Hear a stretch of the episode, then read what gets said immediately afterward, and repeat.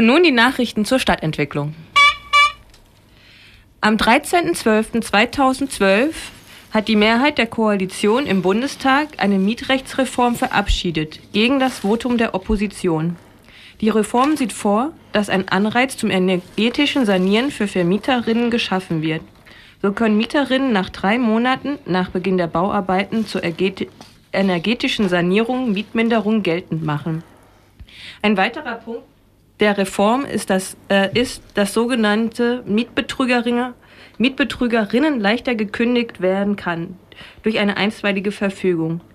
Die Reform beinhaltet auch eine Deckelung der Mietsteigerung. So darf die Miete nicht mehr als äh, nicht mehr alle drei Jahre um 20 Prozent, sondern bloß nur noch um 15 Prozent angeboten werden, angehoben werden. Jedoch betrifft dies nicht die Neuvermietung. Außerdem gilt es nicht für das gesamte Bundesgebiet, sondern jedes Bundesland entscheidet für sich, ob diese Regelung eingeführt wird. Die Mietreform wurde stark kritisiert, unter anderem vom Deutschen Mieterbund. Dieser setzt sich dafür ein, dass der Bundesrat Anfang Februar einen Vermittlungsausschuss anrufen soll. Es geht nicht um den Aufschub der Reform, sondern um Ergänzung und Verbesserung. Des Weiteren möchte der Deutsche Mieterbund notfalls gerichtlich gegen die Einschränkung von Mietrechten bei Baumaßnahmen zur energetischen Gebäudesanierung vorgehen. Das Jahr 2012 war in Bezug auf Mietsteigerungen ein extremes Jahr. Am Ende ist laut einer Analyse von Feri Euro Rating Service nicht in Sicht, also das Ende der Mietsteigerungen. Für Leipzig ist die Prognose, dass die Preise pro Quadratmeter bei den Mietwohnungen im Zeitraum 2013 bis 2015 um 7,1 Prozent steigen werden. Für Eigentumswohnungen werden die Preise pro Quadratmeter in dem Zeitraum um 9,6 steigen sagt die Rating Service Agentur. Damit liegt Leipzig in Deutschland auf dem siebten Platz. Der Kauf von Wohnungen ist in ostdeutschen Städten wie Leipzig unter anderem deswegen interessant, weil die Mieten in den vergangenen Jahren stärker gestiegen sind als die Wohnungspreise. Dies bedeutet, dass sich die Renditenaussichten in den mittelgroßen Städten wie Leipzig für Investoren verbessert haben. Eine Studie der Deutschen Genossenschaftshypothekenbank sieht auch die ostdeutschen Städte, sieht auch die ostdeutschen Städte im Aufwind aufgrund von positiver Einwohnerentwicklung und dem begrenzten Angebot an attraktivem Wohnraum gehen sie davon aus, dass die Mieten in sehr guten Lagen in den ostdeutschen Städten weiter steigen werden. Nach monatelangen Protesten hat der Berliner Senat im Dezember Mietobergrenzen für 35.000 Sozialwohnungen in problematischen Großsiedlungen beschlossen. Ein Blick auf die Details lässt allerdings an der Ernsthaftigkeit der Vorschläge zweifeln. So schreibt André Holm auf seinem Gentrification-Blog, dass die Grenzen von 5,50 Euro bzw. 5,70 Euro pro Quadratmeter viel zu hoch sind und in vielen Fällen über den KDU-Bemessungsgrenzen der Jobcenter liegen, die schon jetzt fleißig Kostensenkungsaufforderungen an Sozialmieterinnen verschicken. Außerdem kritisiert Holm die Details des vom Stadtbezirks Pankow äh, die Details des vom Stadtbezirksamt Pankow äh, genannten Sanierungsauflagen in den sogenannten Milieuschutzgebieten. Die Proteste gegen die aktuellen Mietentwicklungen in Berlin gehen dagegen weiter.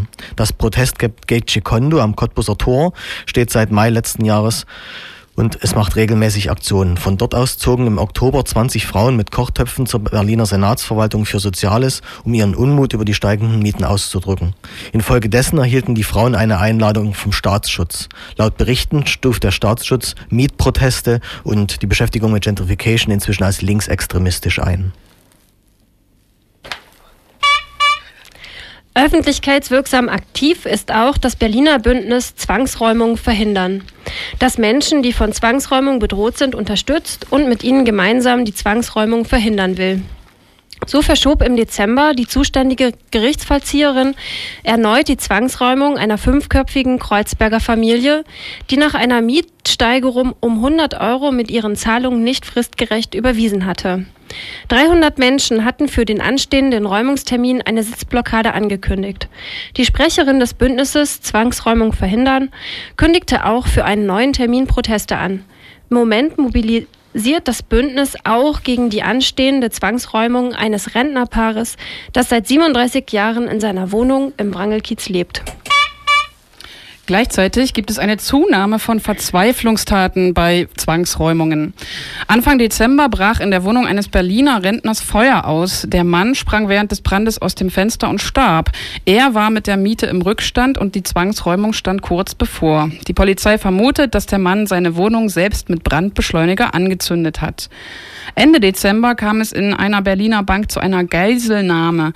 Wie sich herausstellte, sollte der 86, nein, 68-jährige Geisel, wollte der 68-jährige Geiselnehmer damit auf seine Verzweiflung aufmerksam machen, denn er hatte im September seine Wohnung verloren und war, ähm, ja, war mit der Miete im Rückstand gewesen und wurde deshalb schließlich zwangsgeräumt und äh, lebt deshalb seitdem in einem Obdachlosenheim. Und er selbst hat gesagt, dass seine Tat, dass er damit auf diese Situation aufmerksam machen wollte.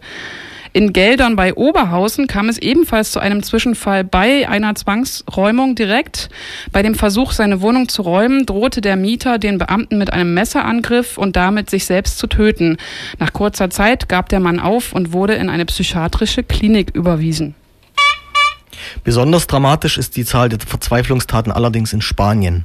Immer wieder kommt es dort in Zusammenhang mit Zwangsräumungen zu Selbstmorden. Spanische Banken hatten in den Jahren des Immobilienbooms Hypothekenkredite ohne jedes Maß vergeben. Jetzt sind viele Menschen zahlungsunfähig und werden dann von den Banken aus ihren Wohnungen vertrieben. Zahlen der spanischen Justizverwaltung zufolge sind zwischen 2007 und 2011 rund 350.000 Zwangsvollstreckungsverfahren wegen unbezahlter Hypotheken in Gang gesetzt worden. Mittlerweile wurde in Spanien beschlossen, diese Zahlen nicht mehr bekannt zu geben, um äh, damit auch in gewisser Weise die Berichterstattung vielleicht äh, zu ändern. Inzwischen regt sich aber auch Protest gegen die Zwangsversteigerung, äh, gegen die Zwangsverstreckungsmaßnahmen in Spanien. Es gibt Demonstrationen, Zeltlager vor Banken. Etliche Richterinnen haben sich gegen die Praxis ausgesprochen. Die Schlüsseldienste wollen bei Zwangsräumungen keine Schlösser mehr austauschen und selbst die Polizeigewerkschaft erlaubt ihren Beamten Rechtsschutz, wenn diese keine Zwangsräumungen durchführen wollen. Als Reaktion beschloss die spanische Regierung im Herbst, dass für die Härtefälle, dass für Härtefälle die Zwangsräume ausgesetzt werden können. Ein Großteil der Betroffenen hat jedoch von diesem Gesetz nichts.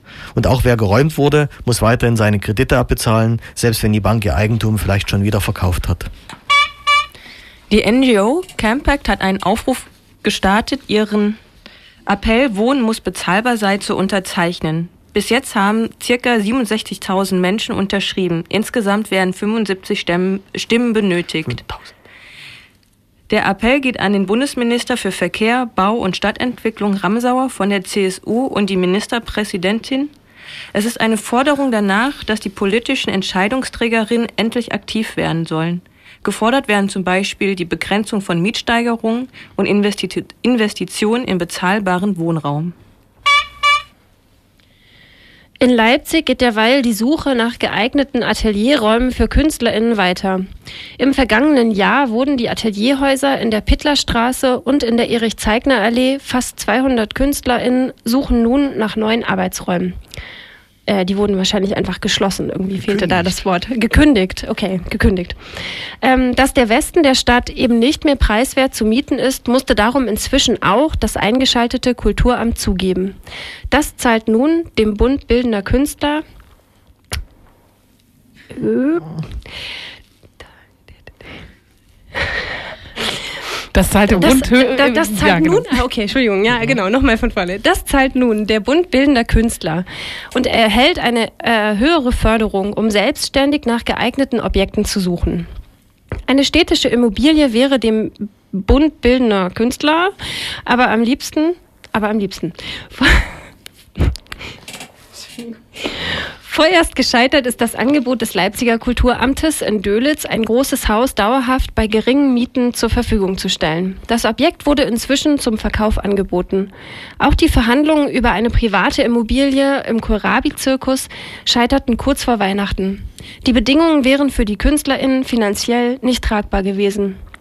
Das Kulturamt fordert von den KünstlerInnen nun die Bereitschaft, an anderer Stelle in andere Stadtteile umzuziehen. Das Stadtmagazin Kreuzer fragt dagegen, wie lange sich das Rathaus noch mit der imageträchtigen Westkultur schmücken können wird. So, das war's mit unseren Nachrichten.